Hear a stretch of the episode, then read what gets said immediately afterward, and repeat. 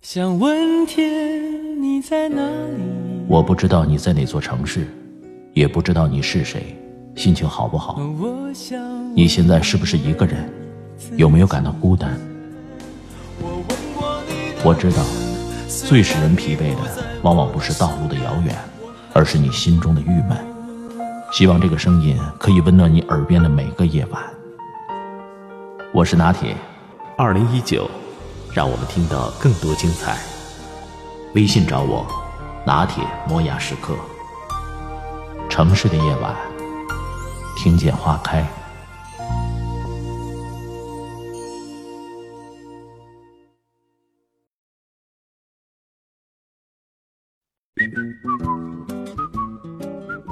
拥有时的快乐和失去它的痛苦，哪一个更强烈？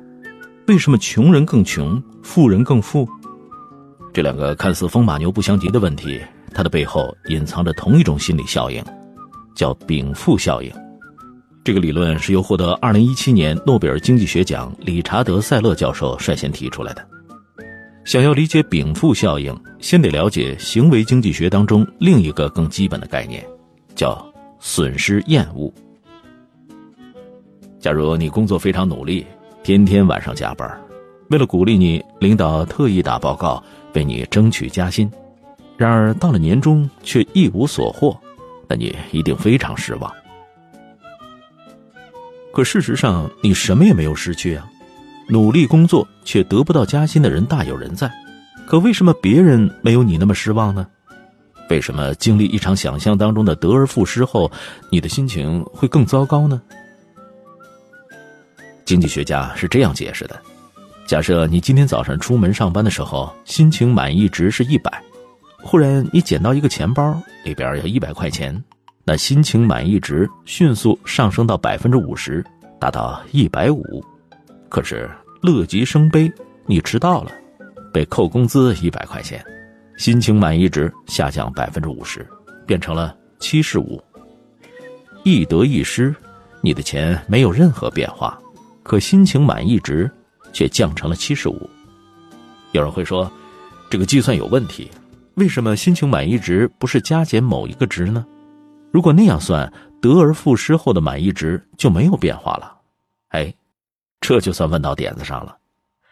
好比同样是捡到一百块钱，一个百万富翁和一个乞丐的感觉完全不同。我们拥有的东西是我们作为价值判断的起点，所以。心情满意值的变化不是加减某一个值，而是乘除一个比例。就像我们拿出一万块钱炒股，亏损百分之十，然后再盈利百分之十，那还是一万块钱吗？不，不是了，变成了九千九百元。上面的例子证明了投资决策心理中最重要的理论之一，叫损失厌恶。得到一样东西的快乐，通常小于失去一样东西的痛苦，所以，我们不喜欢冒险，宁愿放弃得到的快乐去维持现状，也不愿承受失去的痛苦。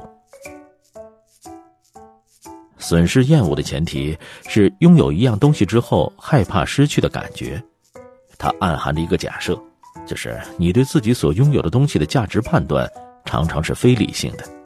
理查德·塞勒的禀赋效应。就证明了这个假设。假如你同时有两份工作机会，别的条件都一样，唯一不同的是一份工作的薪水高一千元，另一份呢每年多五天年假，你觉得这两份工作都可以接受？用经济学术语来说，一千元薪水和五天年假的效用相等。其中一家先给你打电话通知你，你欣然接受，开始憧憬跳槽后的生活。过了一会儿，另一家也打电话给你，此时你十有八九会拒绝。虽然几分钟前你还觉得两者没有区别，但当你接受了第一份工作后，你已经拥有的多一千元薪水的效用就增加了，大于你没有得到的五天年假。理查德·塞勒教授说：“这就是禀赋效应。当你拥有一样东西以后，你对这样东西的评价。”会高于你没有拥有它的时候，禀赋效应是损失厌恶心理造成的，因为失去这一千元薪水的痛苦大于得到五天年假的快乐。这个观点是不是让你想起了一个成语？对，敝帚自珍。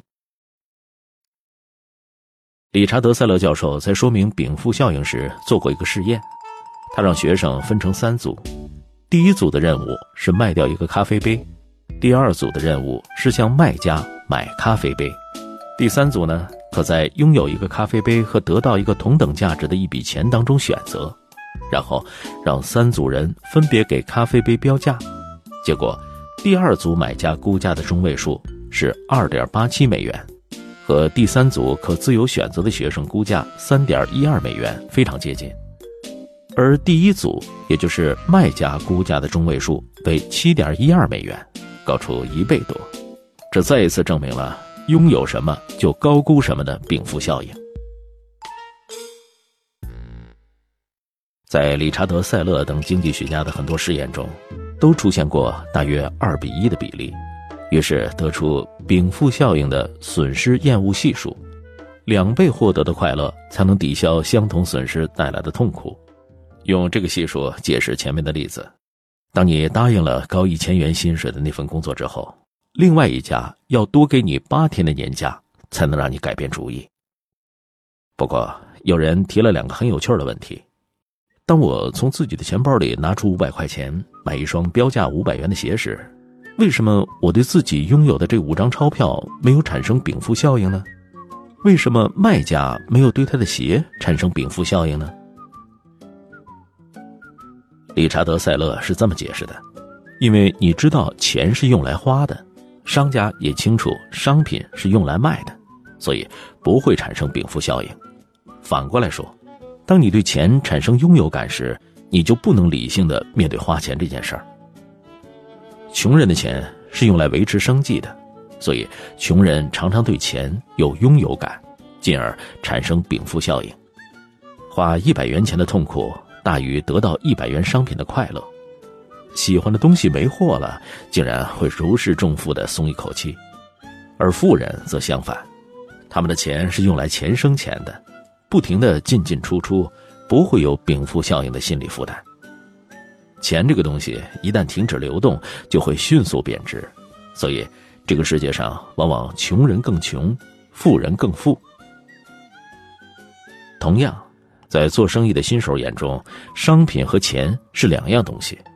卖的不好的商品，你让他打个折，那就像割自己的肉；但在生意老手来看，他们都是财富的不同形态，所以他们更注重资金周转的速度，该清仓甩卖时。毫不犹豫。用一句老话来说，钱只有被用掉了，你才拥有它真正的价值。